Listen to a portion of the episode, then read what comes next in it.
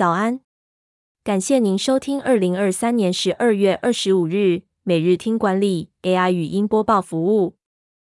每天早上七点，用五分钟带您快速了解最受欢迎的商业新闻和职场话题。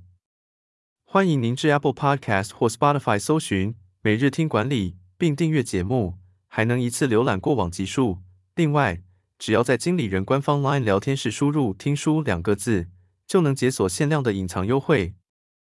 首则文章是：囤房税二点零三读通过，估计影响四百四十五万户。囤房税二点零于十九日在立法院三读通过。囤房税二点零全名是房屋税差别税率二点零方案，新税收制度的目的是鼓励多屋族出租闲置房屋。根据新制，非自住住家用房屋的房屋税将调高至二百分之四点百分之八，多屋族将负担更高的课税。修正内容包括提高多屋持有成本、全国单一自住减税、出租申报所得可减税、继承非自愿共有减税，以及鼓励建商加速出售。财政部预估，囤房税二点零将影响约四百四十五万户。预估税收将增加二十二点七亿三十二点七亿元。第二则要带您关注：意大利人宁愿饿死也不吃有凤梨的披萨。为何台湾也很少见到正统的披萨？想到披萨，很多人会想到上面放满火腿、凤梨的夏威夷口味。然而，这是意大利人最无法接受的美式披萨。事实上，台湾也很少能见到馅料减素。以番茄酱、莫扎瑞拉起司、罗勒叶与橄榄油当主原料的正统的意式拿坡里口味，专家分析，主要原因是有许多门槛需要克服。首先，技术复制门槛高，传统技能难以传承；其次，设备建制门槛高，设备投资金额有限，难以规模化和拓展店铺速度；最后，文化差异也是一个挑战，用餐习惯差异大。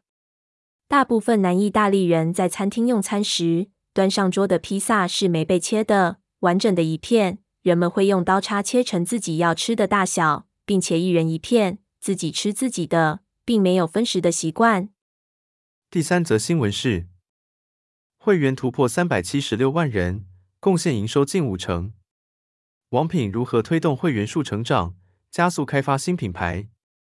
王品餐饮集团近年来不断拓展新品牌，目前拥有二十六个品牌，并分为五大事业群。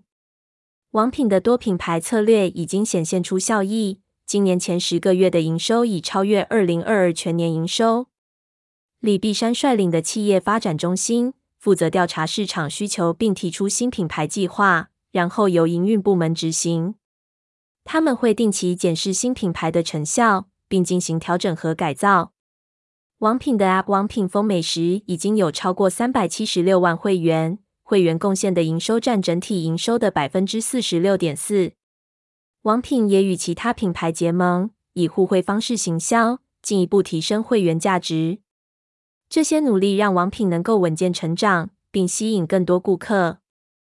最后带您关注：人选之人如何掀起台湾 Me Too 浪潮，反思职场 DEI 的实践。Netflix 电视剧《人选之人》在台湾大受欢迎，并引发了二零二三年台湾的 Me Too 运动。《人选之人》的剧本是成功关键，编剧简丽颖和燕世基第一次合作写剧本，他们抓住了台湾人对政治的狂热，将主角设定为文宣部党工，负责为候选人行销宣传。为了呈现总统大选幕僚的工作，两人一起做田野调查，访谈幕僚和专家。剧中巧妙带入台湾选举关注的废除死刑、环保和性别议题，引起观众共鸣。剧中主角遭受性骚扰，两人决定呈现一个比较理想化的解决方式，这在现实中引起了广大回响，让受伤的人得到疗愈和捍卫权益的勇气。感谢您收听，我们将持续改善 AI 的语音播报服务，也推荐您订阅经理人电子报。我们会将每日 AI 播报的文章寄送到您的信箱。再次感谢您，祝您有个美好的一天。